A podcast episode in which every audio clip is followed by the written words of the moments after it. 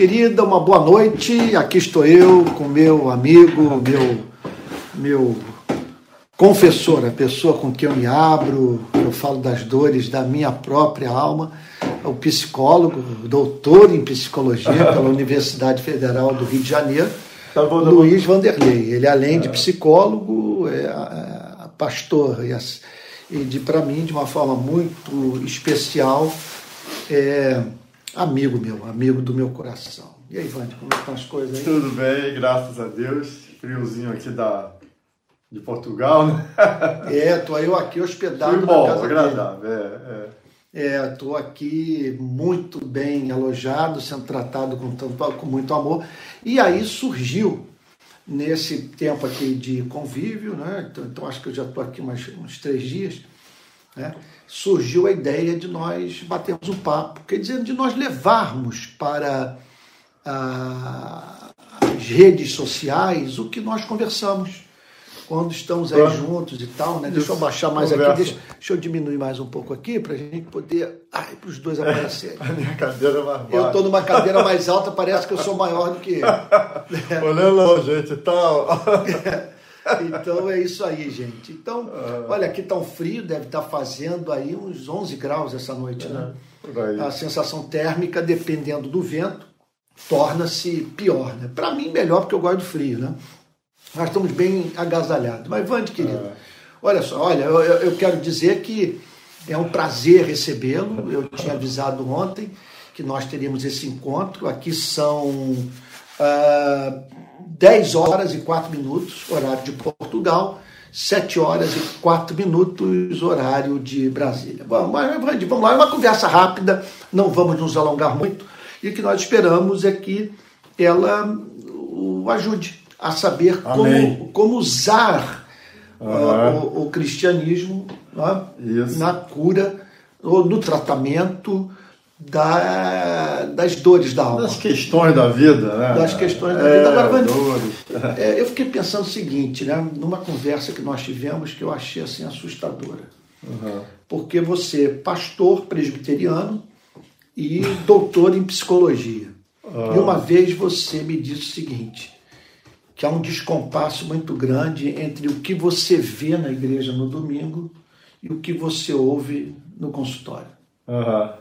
Que uma é realidade da igreja local, ali no domingo, e o que você ouve ali na, na terapia é uma coisa muito distante daquilo que é presenciado no domingo. Você poderia falar sobre isso? É, nessa essa separação que se faz da vida real, que de fato acontece na nossa vida, e da fé. A fé romantiza demais, não a fé verdadeira. Eu não estou falando do evangelho, eu não estou falando da, do cristianismo em si. Nem gosto, nem ultimamente falar de cristianismo nem é uma boa expressão também. Uhum. Evangelho, evangelho é uma coisa, mas as pregações, o que se vive na igreja, é uma coisa muito desvinculada, muito separada do que é a realidade da vida, sabe? Uhum. Coisas que não são viáveis, sabe? São projetos, propostas, exigências e mensagens, muitas vezes, que não são viáveis, que não, não condizem com o que é a vida real. Você sabe, você, todo mundo sabe que é a vida real, mas às vezes você fica correndo atrás de algo que não é possível, que não é assim, que não adianta. Né? E, aí eu falo, meu Deus, que coisa louca. E a gente acaba ficando mesmo maluco, né? esquizofrênico nessa é. Mas é interessante o que você está falando, né? de ideais realizáveis, porque muitas é. vezes é aquela expectativa de que é, o cristão se comporte como anjo. Mas é, eu me lembro de é. Don Stott falar, nosso é. querido teólogo inglês, né, que a graça de Deus não nos desnaturaliza. Exatamente. Né? E então, e o apóstolo Paulo é, é impressionante como que o apóstolo Paulo nesse sentido, ele é muito mais realista do que grande parte dos pastores que conhecemos, porque ele diz o seguinte, olha, camarada, aí você está solteiro e não tem o dom, é. Olha, procure um casamento, porque é, é melhor casar do que você viver abrasado. abrasado. Então, Paulo é. não tinha expectativas irrealizáveis. Não tinha mesmo. Ele dizia o seguinte: isso é uma lei da natureza. Se você se privar disso, olha, isso não vai ser o melhor. É. E você tem que dar uma viabilizar isso de uma forma compatível com os valores cristianismo. Eu me lembro de Calvino nas institutas dizer que aqueles que viviam no, nos mosteiros foram punidos pela natureza pela decisão de viver uma vida antinatural. Você poderia falar sobre isso, porque você está falando o seguinte, de expectativas que são criadas, é. ok? Mas que no consultório você percebe que elas são irrealizáveis. Você tem exemplos para dar? O que você poderia é, falar sobre isso? Crenças que a gente vai construindo, são construídas, a gente as torna absolutas. Quando você vai tentar vivê-las, você vê que não é possível. A relação marido-mulher por exemplo, vamos pegar aqui a postura machista, né, que coloca a mulher no lugar de obediência. Isso assim é risível. É uma crença que você vai acreditando e, você vê que na vida real não permite uma, uma vivência saudável dentro de um padrão assim. Outras crenças mais onde coloca o homem num lugar que ele não consegue. É, é, é, cruel, às vezes, o lugar que se coloca o homem, de, sabe? Tendo que viver um padrão de vida que ele moral, e que moral mesmo, na real, na real, moral, que ele não consegue, sabe? Ele não dá conta de viver isso, uma santidade completamente defasada da vida real e que a gente, sabe, não, não, não consegue. Aí a gente até hoje, digamos assim, melhorou em algumas hum. coisas, né? Mas é, a igreja antiga, né? A gente tem que transportar para hoje o que, que hoje está nesse nível. Né? O crente não podia dançar, não podia beber um, um vinho. É uma coisa curiosa, desculpa, eu não quero, Deus me livre aqui escandalizar ninguém. Mas a igreja brasileira, por exemplo, parece que agora está aberta ao vinho.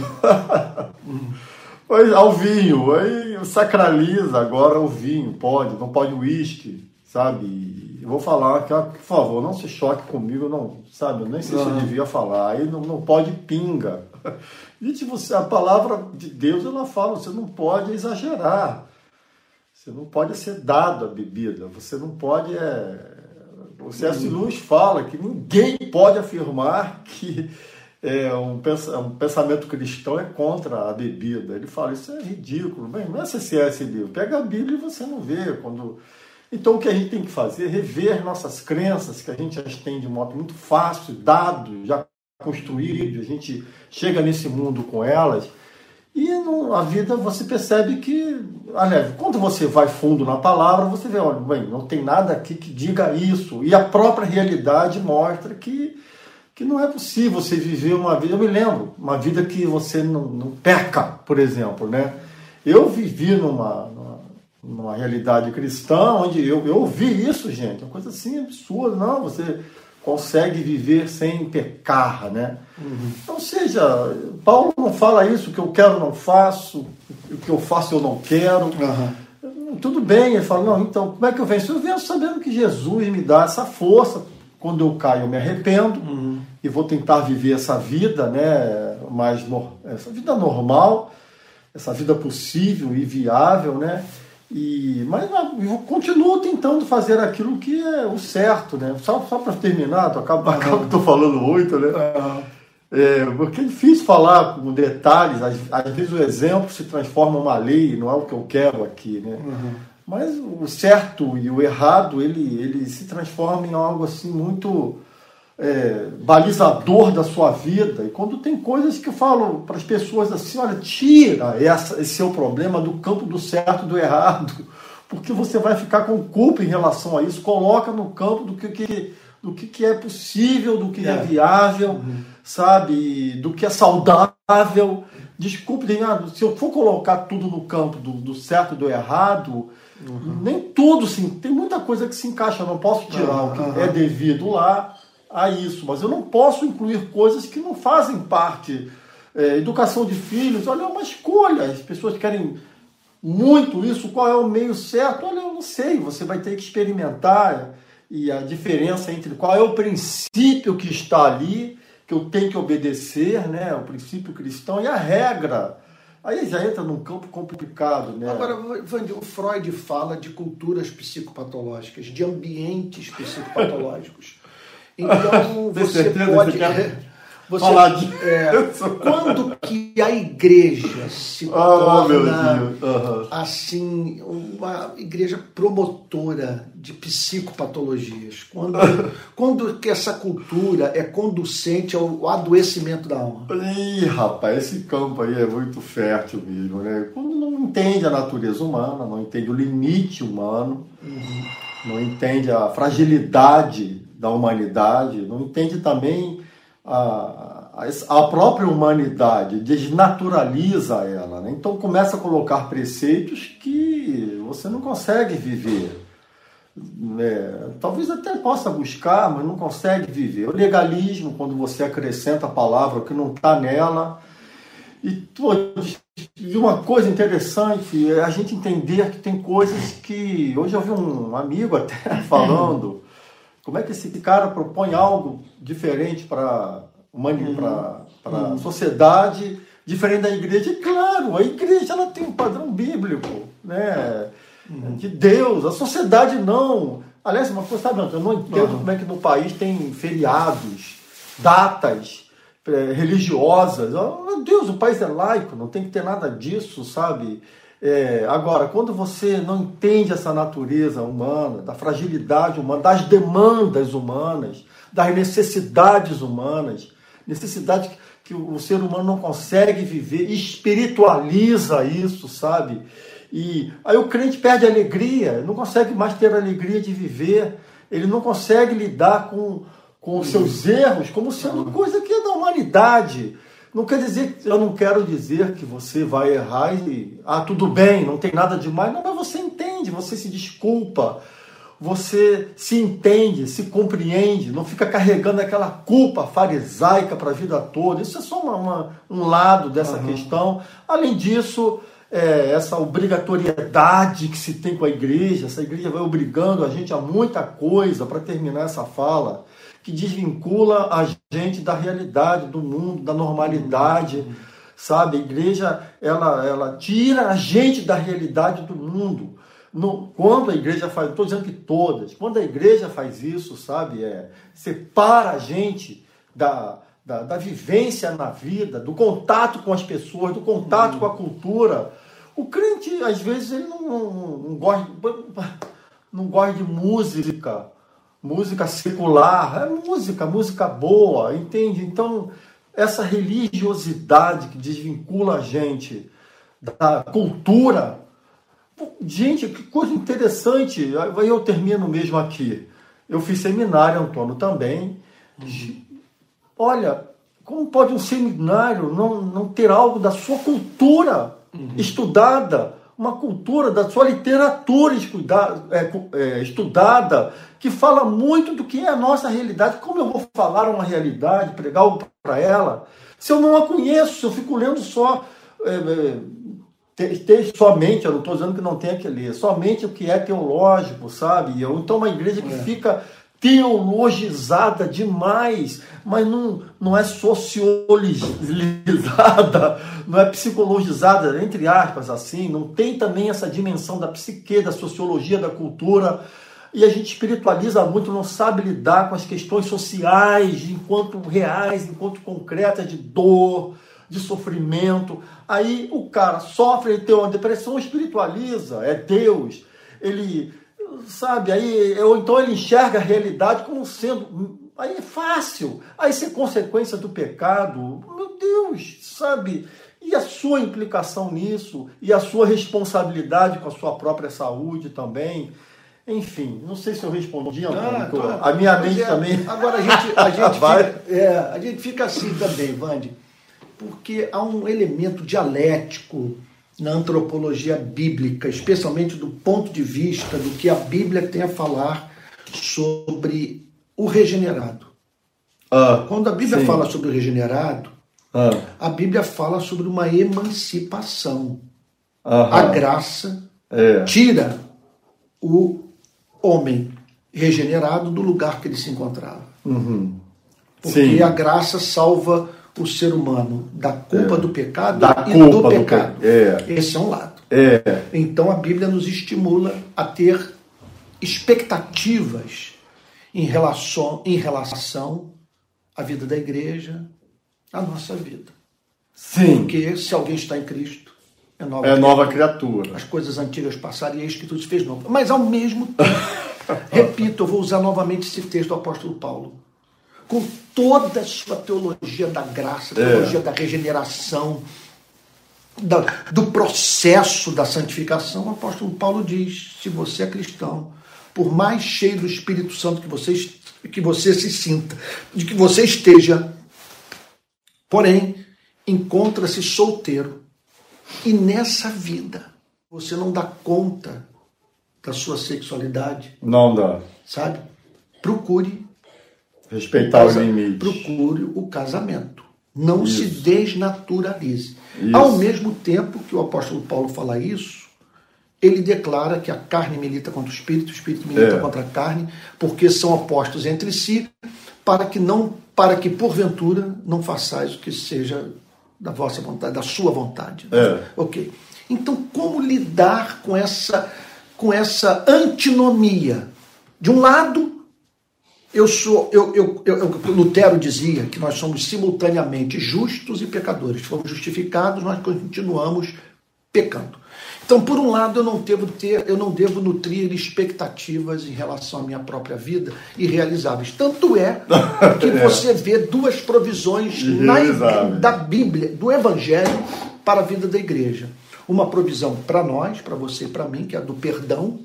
Uma provisão. Ah. Se você pecar, é. lembre-se do sacrifício de Cristo. E uma provisão para a igreja. Uhum. A Bíblia diz que a igreja não se mantém sem perdão, porque é. A gente, os regenerados vacilam. Uhum. Os regenerados machucam uns aos outros e sem perdão não há igreja. Então você tem tudo isso, esse realismo. Sabe, olha, não brinque, não tente viver uma vida antinatural no campo da sua sexualidade. Yeah. Reconheça o fato da queda e do seus efeitos na vida do ser humano. Está lá Jesus dizendo, na oração que ele nos ensinou, e não nos deixe cair em tentação. Ah. Ou seja, nós somos tentáveis. Por um lado tem isso, por outro lado, as exaltadas promessas bíblicas para a vida do regenerado. Que nós sairíamos vitoriosos sobre o mundo, a carne e o diabo. Como lidar com essa tensão entre esse realismo bíblico que nos lembra da nossa fragilidade moral e, por que não dizer, desse realismo bíblico que nos lembra da provisão da palavra, da provisão do Espírito, da provisão da graça que nos emancipa, porque não é possível que o cristianismo se resuma a gente admitir nossa fraqueza e viver confessando pecado sem nenhum triunfo sobre ele. Vamos lá então, como, como, como lidar com isso? Isso é sensacional, não, não, não creio fácil, mas é, você vai sim contar com a graça de Deus para viver o melhor, uhum. o mais santo. O padrão da vida do, de quem segue Jesus é extraordinário, é belíssimo, não é legalista, não te, não te, não te exclui da alegria, não te exclui da dança, não te exclui do prazer, não te exclui, sabe, do regozijo com as coisas, do gozo com uma série de, da beleza, da estética não te exclui da cultura, do, uhum. sabe, das belezas da arte, das, da, uhum. de toda a estética em todas as suas manifestações e a gente a vida não fica feia mas você desculpa que eu né? você eu tô aí do outro lado também você não presta você é falível você tem uhum. então você vai sempre lidar com essa tensão eu tenho um alvo maravilhoso que um dia eu sei que eu vou chegar lá não por mim, pela graça, pela ação do Espírito Santo. Eu não vou nunca tirar de mira esse padrão belíssimo, não legalista, não que estraga a vida, não que aprisiona. Eu tenho sempre que entender o que é que está nessa minha lista, né? nessa, nessa minha compreensão do que é a vida do regenerado, com aquilo que foi construído socialmente, que é uma desgraça muitas vezes, que não tem nada a ver com a vida real, essa vida bonita que Deus tem. Mas eu vou cair, porque a minha natureza é essa, é uma natureza fraca. Jesus não botou assim, ele pensadamente, quando ele botou na oração do Pai Nosso, não nos deixe cair em tentação, ele estava dizendo: você é fraco, você sozinho vai cair. Uhum. Você não, você tem essa tendência, essa natureza, é isso, mas peça ao Pai para você não cair. Uhum. E se cair, João lá e complementa, confessa, e quando você confessa, você volta naquele estágio de novo de vida, de alegria. Você não, sabe, você restaura isso tudo e recomeça, e essa tensão a vida inteira, e você fica assim, você não fica carregando a culpa pela pelo pecado. Você não, você, glória a Deus, porque é, eu posso, quantas vezes forem necessárias, tentar de novo viver o belo. É. Veja bem, é o belo, é, é aquilo que é extraordinário, uhum. é aquilo que é lindo. Não é essa coisa de, de uma uhum. santidade feia, ou uhum. litúrgica, ou religiosa, uhum. Uhum. ou de uma.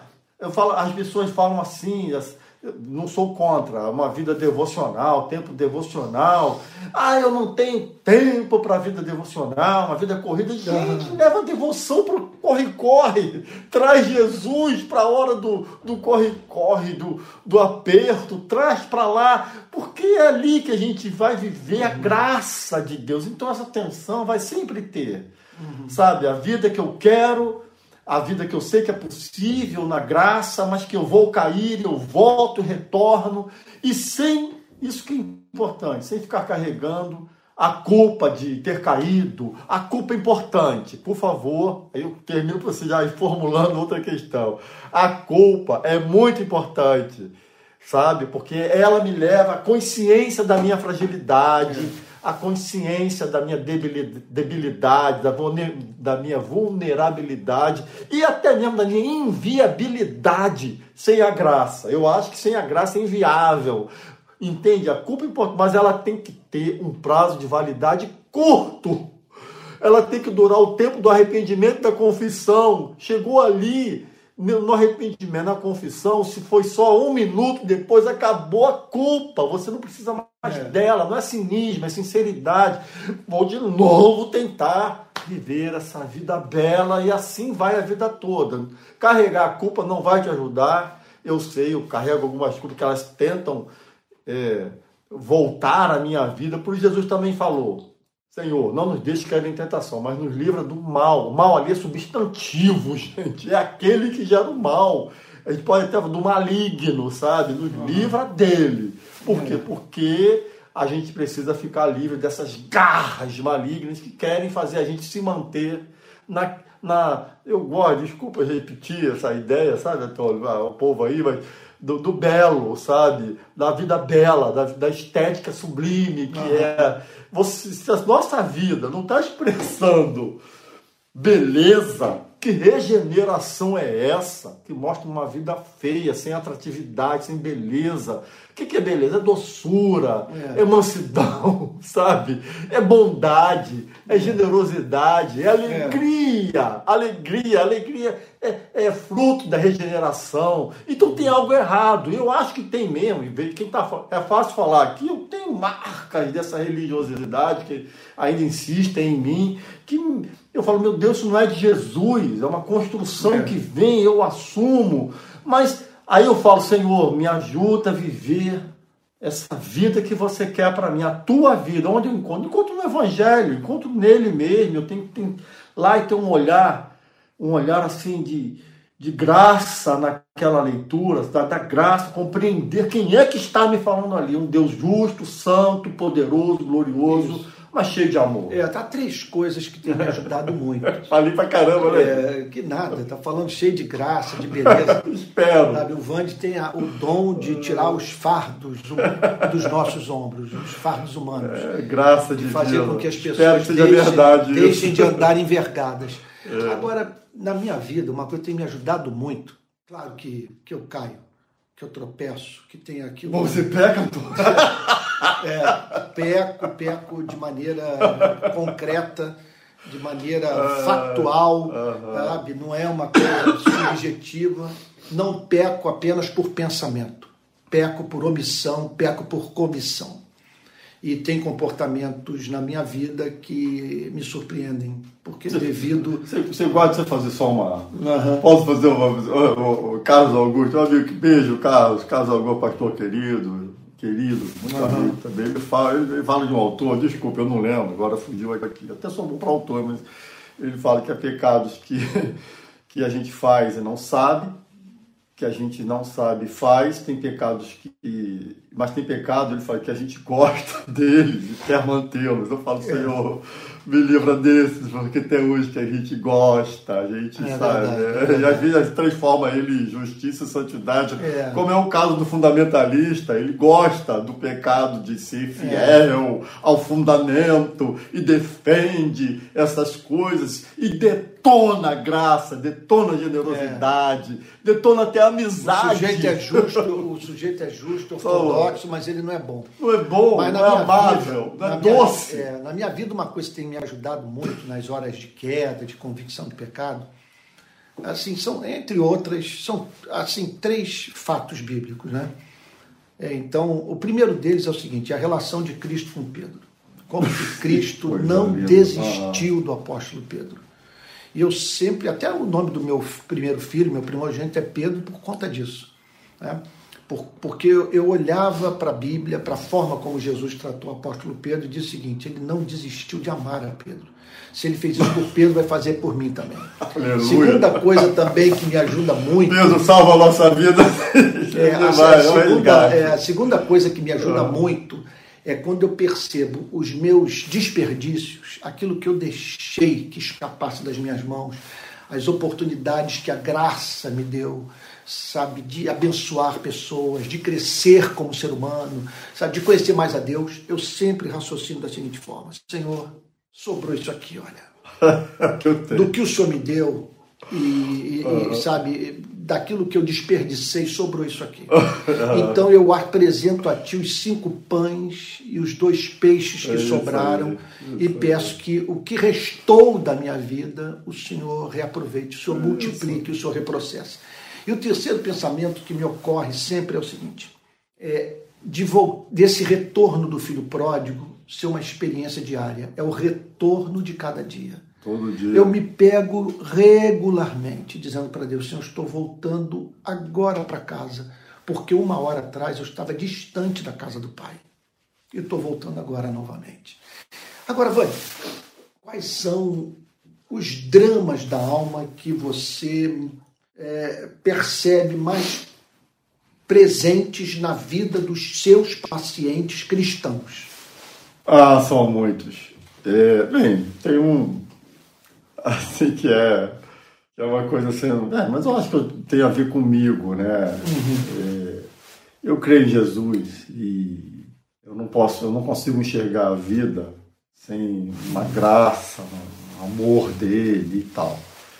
Então eu não tenho romantismo com a vida. Então eu vejo as pessoas às vezes, eu como psicólogo é uma coisa difícil, elas são, em geral as pessoas são muito românticas, elas acham que coisas, coisas, conquistas, pessoas, relações, acontecimentos, casamento, negócios, vão dar ela o que, para além do que podem dar. Não sou contra casamento, negócios, conquistas e ser bem sucedido. Eu acho que isso tudo é maravilhoso, mas tem um limite do que essas coisas podem fazer na sua vida. O drama das pessoas é não entenderem que o verdadeiro significado, até mesmo de tudo de bom que você possa realizar e fazer e conquistar, o verdadeiro sentido eu estou totalmente é, tomado por essa certeza, é verdade. Né?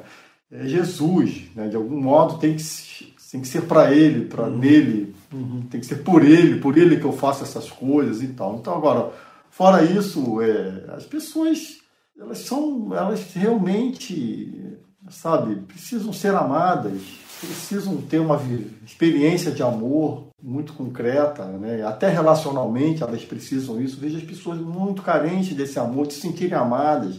As pessoas que se sabem amadas, elas são felizes, que elas têm certeza que são amadas. Eu tô, Cara, isso é muito é, importante. Elas são felizes, eu sei que sou amado. Né? Então, é. veja bem, se isso numa relação interpessoal entre gente faz diferença é. e faz, e faz. Não, não, não pense você que não faz. Tem gente que é muito feliz porque se sente amada.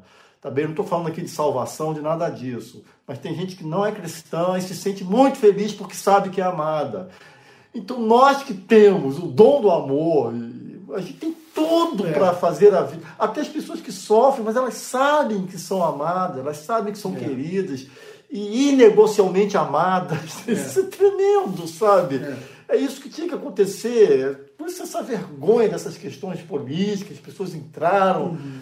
E aí amigos se meu Deus, isso é ridículo, isso é uma coisa esquizofrênica, é esquizofrenia colocar algo sobre a relação de amor sabe? É uma coisa louca, não sei em estado, em coisas muito pontuais, né? Mas é, um, é o, o, drama é da, da assim, Freud fala, né? Os princípios do prazer e da realidade, eles entram ali num acordo, né? Você tem que ter prazer, mas tem uma realidade, você tem que fazer esse arranjo entre isso, né? Então como é que é? Mas quem é que vai me dar a base, Antônio, para fazer o arranjo, é. considerando essa teoria, nem, nem sou freudiano, mas conheço, sou psicólogo. Então, quem é que vai dar a base para isso, sabe? Para essa, hum. esses dois princípios. O próprio Jung fala da individuação, que é alguém que se, se planifica e tal. Ele até considera que. Mas o que é que vai dar? Então, tem um drama na, na, na nossa existência que é, na verdade, o que é que vai garantir a gente se as nossas construções, se as nossas relações, se as nossas dores, os nossos sofrimentos, qual o sentido que, na verdade, há nisso tudo. Então, há, um drama muito profundo. Há os dramas relacionais, que são básicos, né? Essa, a gente não admite a nossa falência em, em saber se relacionar. E, e, a gente que é padronizar relacionamento, que é escravizar relacionamentos, quando você tem princípios que a gente. Eu estou colocando, Antônio, na verdade, é o seguinte: se a gente entende alguns princípios básicos, princípios é aquilo que vai. É, é ponto um, onde você tem que encaixar a sua vida nele. Né? Ponto um, dois, são vários princípios.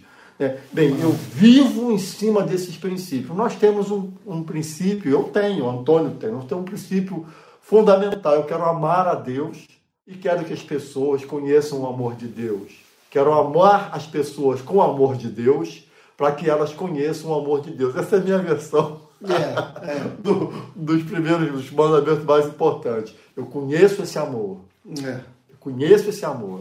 Eu estou aqui colocando, talvez, vamos supor que eu, que eu morra amanhã, eu não posso deixar de falar isso para as pessoas eu quero que as pessoas conheçam o amor que eu conheço. É. Sabe? Porque aí eu não vou ter romantismo com a vida, eu não vou esperar do meu casamento que ele não pode me dar, do meu negócio, da minha profissão, de nada que ele não pode me dar. Eu vou esperar deles o que realmente podem me dar. Eu vou compreender quando não me derem. Sabe por quê? Porque aquilo que eu já tenho já é suficiente na minha vida. Eu não sei se eu estou. Deixa para lá. Fala, fala eu, me lembro, eu me lembro de, de lendo Freud. Uhum. Freud ele, ele diz o seguinte: olha, a proposta, a proposta, da, a, proposta da psicanálise não é fazer ninguém feliz. Não. Mas é porque o Freud acreditava que esse mundo não foi designado não. para a nossa felicidade. É. Ele, ele, ele, ele chega ao ponto de declarar o seguinte: não, faz do, não, é, não é do propósito ah, é. do universo fazer o homem feliz, é. do ponto de vista dele. Ah. Ele diz o seguinte: o propósito da psicanálise é ajudá-lo a conhecer os fatores inconscientes do seu sofrimento, do seu comportamento neurótico, daquilo que você faz e que o prejudica. Esse ponto é bom, é. Isso é de imenso, mais de imenso valor. Agora, Vande, é, não é fato que nós lidamos com muita gente doente, Muito. neurótica. É. Sabe? Quando eu estou falando neurótico, eu estou usando tecnicamente aqui a palavra. É. Não estou falando o neurótico, muitos interpretam como um louco. Não, não. não. não. Então, todos nós temos neuroses, neuroses que é. se manifestam das mais diferentes formas. Nós estamos sempre nos entregando, entregando as nossas neuroses. Daí a importância da terapia, que ajuda você a entender o porquê das suas bizarrices. Né? É. Verdade. Agora, você não percebe muita gente que, apesar. Da, dos, da, dessa sintomatologia neurótica, sabe, que, que prejudica é. seu casamento, prejudica sua relação com a igreja, prejudica sua relação com Deus, mesmo assim não, busca, não busca cura. É. Por que, que as pessoas empurram com a barriga é, dores, comportamentos, sabe, que, que boicotam a sua felicidade. É, você tem que ter duas coisas muito importantes para lidar com a vida, com a sua vida, com você mesmo. Tem que ter coragem de se encarar, coragem de encarar suas esquisitices, idiosincrasias, ou esquisitices mesmo. Encarar seus, entre aspas, também, por favor, seus demônios ali que ficam te atormentando. Encarar as suas taras. Você tem que ter coragem para isso, admiti-las, é, admitir é isso tudo em você, admitir, admitir, admitir o, o. Como é que é o Fugiu o nome daí, o médico e o monstro, o nome deles dois agora fugiu aqui da minha cabeça. Jack? É o é? Dr. Jekyll. Jekyll e o outro. Hyde. É, é uma metáfora, isso aí é brilhante, gente. Nós todos temos o Hyde, o Jekyll, nós todos temos o Hulk, aquele outro ator lá bonitão que faz aquele papel. O que levou Jung é. a falar da importância de você conhecer sua sombra, né? É. Esse é um do, eu acho que essa é uma das contribuições ah, da psicologia analítica que quanto mais é. você conhece esse Todos lado temos, obscuro, é. lado sombra, mais você está preparado para eh, não ser ludibriado por ele. Eu... A coisa se manifesta e você diz, olha, até mesmo eu estou chocado com o que eu fiz. E por que você ficou surpreso? Porque ignorava essa propensão sua essa propensão que está dentro de mim também, a prática daquilo. Que te pega de surpresa. Que é louco, né? Que, que é feio. É o, lado, é o lado que você tem, que a gente, até a religião prejudica muito isso, que impede a gente de ser sincero e verdadeiro com o nosso lado sombra. Sombra. É. As coisas que a gente demoniza, as coisas que a gente odeia, as coisas que a gente acha, acha erradas. E nós temos isso, esse lado. Né? E a gente não quer aceitar ela. Uhum. É, você tem que ter coragem para admitir humildade. Quando a gente acaba com a arrogância de que a gente, eu sou igual ao outro, por que, que eu não posso julgar? Porque eu sou igual, eu sou passível do meio, dos mesmos. Gente, quando eu faço as minhas, minhas, minhas consultas, eu derrubo, ontem eu derrubei quatro vezes meu celular numa só consulta, porque eu mexo muito e tal. Se amarrar minha mão, não consigo falar. Perdi até o, o a meada aqui. O que, que eu estava falando? Que é um ponto. É, é, nós estávamos falando sobre a sombra, nós estávamos falando sobre você ignorar esse lado não, não pode. nosso, é, que, é. Pô, que, que, que, é egoísta mesmo, que é cretino, você sabe, que é mesquinho. Como você tem que ser santo, você, não, você tem que passar essa imagem do bonzinho o tempo todo. É claro que eu não vou sair por aí escancarando a realidade sobre mim. Não vou fazer isso, mas eu tenho que ter coragem de encará-la, eu tenho que ter coragem de encarar toda a verdade sobre mim, toda, uhum. toda a verdade sobre a minha vida, todas as minhas fragilidades e fraquezas, eu tenho que encará-las. E tem que, porque ali eu me torno mais capaz de lidar com elas e também vou fugir daquelas coisas que me fragilizam mais ainda. Às vezes o cansaço me fragiliza muito mais para as minhas fragilidades. É, claro, claro. É, drogadição, por exemplo, as pessoas ficam mais frágeis. Então, situações de conflito, eu tenho que fugir delas, então eu vou aprender mais a lidar com a vida. Eu preciso ter coragem de encarar uhum. a verdade sobre mim para me libertar dessa verdade. É aquilo, eu não venço meu lado sombra, o lado ruim, feio, fétido, lúgubre, lodacento, terrível. Nós todos temos, todo ser humano tem. Ah, tá, o ponto que eu me interrompi é justamente por que, que eu não posso julgar? Eu sou igual, sou passível das mesmas coisas. Se me jogar nas circunstâncias certas, exatas, eu tenho a mesma fragilidade. Outro dia eu até brinquei, eu acho que eu nem deixaria Eva comer da fruta, eu comeria sozinho. Estou exagerando, a coisa foi como tinha que ser sabe? Então agora eu encaro, eu encaro, tem um conceito que é fabuloso, é bíblico, sabe? E que é sensacional, é você ter alguém da sua confiança. Uhum, é verdade. Que você diga para ele. É verdade. Alguém maduro, não é só confiar. Às vezes você confia, é tem que ser uma confiança, não é só do sigilo. Tem muita gente que tem confiança do sigilo, mas não tem da sabedoria de saber o que dizer e não dizer, de como a escuta tem que ser uma escuta sábia, da sua dor, da sua, da sua sombra. Tem que ser alguém é, é. assim. É. Então, a confissão é curadora nesse momento. Quando você encontra alguém que você vê que não te julga, não esmaga a cana quebrada, não apaga o paviozinho que é. já está lá. É. Não, ele te acende, não, vamos junto, não se põe superior a você, ele te compreende. Eita conceito! Eu, eu, a minha terapia, minha primeira terapia, primeira terapia, não esquece. Tem outras frases que falam de primeiro isso, primeiro aquilo. A primeira terapia tá, a minha grande, amada, querida, que hoje é uma amiga querida, aí se transformou em colega de atendimento, com terapia e tal, mas foi a minha primeira terapeuta, Lúcia Andrada. A compreensão dela. Eu me lembro meu primeiro dia de terapia. Primeiro, eu lembro, eu lembro mesmo. Eu falei assim: olha, eu tenho que te contar, senão eu não volto mais. de a forma como ela ouviu, doce, madura, sábia, criou em mim um protótipo do que eu deveria ser como psicólogo, sabe? Eu falei, meu Deus, é isso, é compreender. Aliás, aí eu termino aqui essa fala. Paul Tournier, um psiquiatra suíço, fabulosíssimo, é um guru na minha vida. Ele fala assim: vem pessoas no mundo inteiro aqui na Suíça para saber qual é a minha técnica, qual a minha abordagem, e ele falou: Eu tenho uma só, eu compreendo as pessoas que me procuram. É, que coisa é, sensacional. O que eu acho maravilhoso, e aqui nós vamos concluir. ah, que bom, é, que bom. É, porque é o seguinte, eu tô, eu tô seguindo aqui a máxima do reverendo Antônio Elias, é. que ele dizia assim, meu filho, é melhor, é melhor quando a gente prega que o povo diga foi bom, pena que foi pouco, uh, do que dizer foi bom, pena que foi muito. Então nós vamos deixar aquele gostinho de quero mais. Eu é. prometo que nós vamos ter outros encontros como esse. Isso, Mas o que eu acho isso. que a maravilha sobre esse nosso contato com a sombra, tão enfatizado pela psicologia analítica criada por Jung, é que, sabe, para nós cristãos, isso deveria ser muito mais, assim, é, presente na nossa vida do que de qualquer outra pessoa. Porque, como nós estamos ancorados no amor incondicional, nós podemos ir fundo na confissão. É. Eu sei que eu sou amado.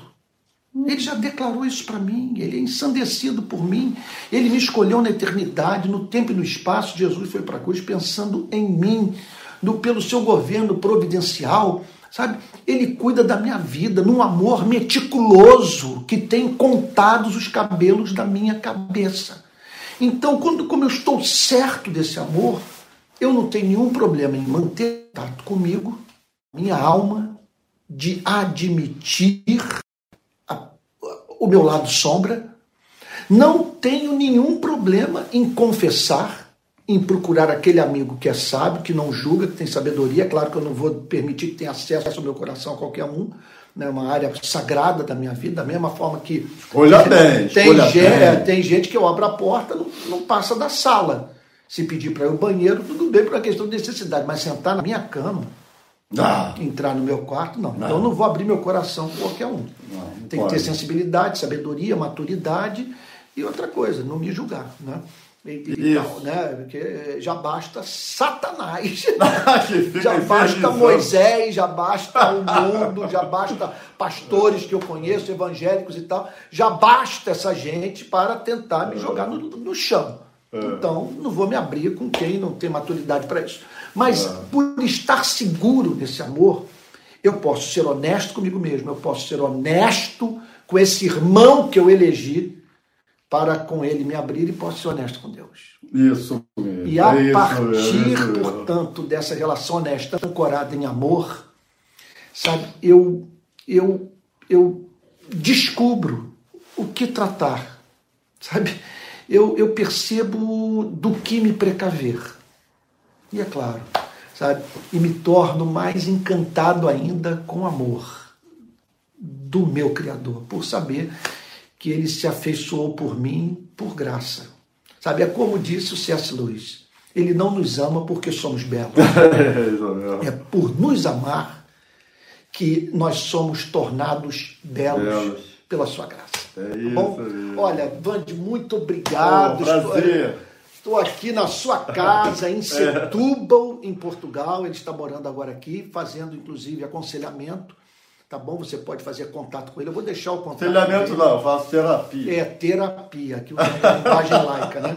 É, ele é. faz terapia, então você pode fazer contato com ele e tal. E nós vamos ter outros encontros desse mesmo quando eu voltar Até o casais. Propaganda. É. Pois é. Ora, pois. Então, então a gente. É, a gente vai ter outros encontros como esse, né? É, a gente tem conversado muito nesses Vamos dias ser. que eu estou hospedado aqui. E dessas conversas que surgiu essa ideia. Propõe de... tema aí, gente, pra gente. É, eu sugiro isso, que você envie para os comentários desse vídeo. Ele vai ser salvo e ali você vai poder entrar nos comentários e dar as suas sugestões de pauta. Lá no meio jornalístico, nós costumamos fazer assim: trabalhar é, o, o, o jornal, trabalhar a revista, trabalhar o blog, trabalhar o site a partir das sugestões de pauta. E aí todo mundo vai apresentando até que nós escolhemos as pautas que, portanto, vão, vão fazer parte do conteúdo jornalístico do órgão no qual nós trabalhamos. Então, envie suas sugestões de pautas, temas sobre, sobre essas questões específicas que você gostaria que nós abordássemos aqui. Tá bom? Talvez na segunda-feira que vem estejamos de volta, é. tá bom? A gente vai pensar aqui, nós vamos conversar sobre isso, tá bom? Olha, essa é uma entrevista que faz parte, portanto, do, do meu ministério. Então, eu uso extensamente as redes sociais e 90% do meu material é gratuito. 99%, eu diria que 95%, tá bom para nós, do, do material é gratuito. Mas eu deixo você à vontade para nos ajudar a manter o ministério tá bom? Ainda mais no momento que a instituição que me ajudava decidiu, assim, num, por um motivo ou por outro, né? Não, não vai poder me ajudar como me ajudava, e esse ano eu vou deixar de receber é, o que eu recebia dessa instituição.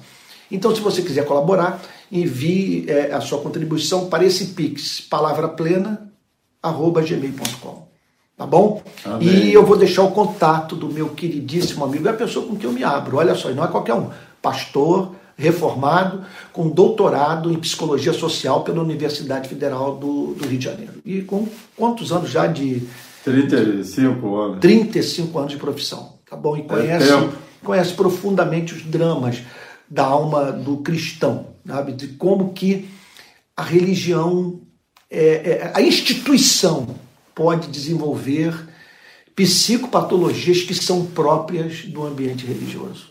Pode gerar saúde se realmente é, se centrar no Evangelho. E não é só ver. É, exatamente. Pode também. E deve.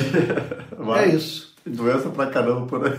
Tá bom, olha, espero que Deus tenha abençoado Amém, você. Foi um bate-papo sincero. Obrigado, Tom. Não deixe, para mim é uma honra, não deixe de enviar as suas sugestões de pauta, que em breve nós estaremos aqui de volta e eu vou anunciar quando nós assim o, o faremos, tá bom? Um beijão. Obrigado. Deus, gente, diva Deus. querida. E Diva, um beijão para você, Helena Almeida. Vamos lá, mais algum nomezinho aí? Boa noite, boa noite. Tem algum amigo que está assistindo, algum além da Helena, da, além da, da Diva, querida esposa do, do presbítero Tico. Tá bom? Um beijão Beijo. para vocês. Gente querida. Deus os abençoe e os guarde. Tá? Fiquem com Jesus. Tá bom?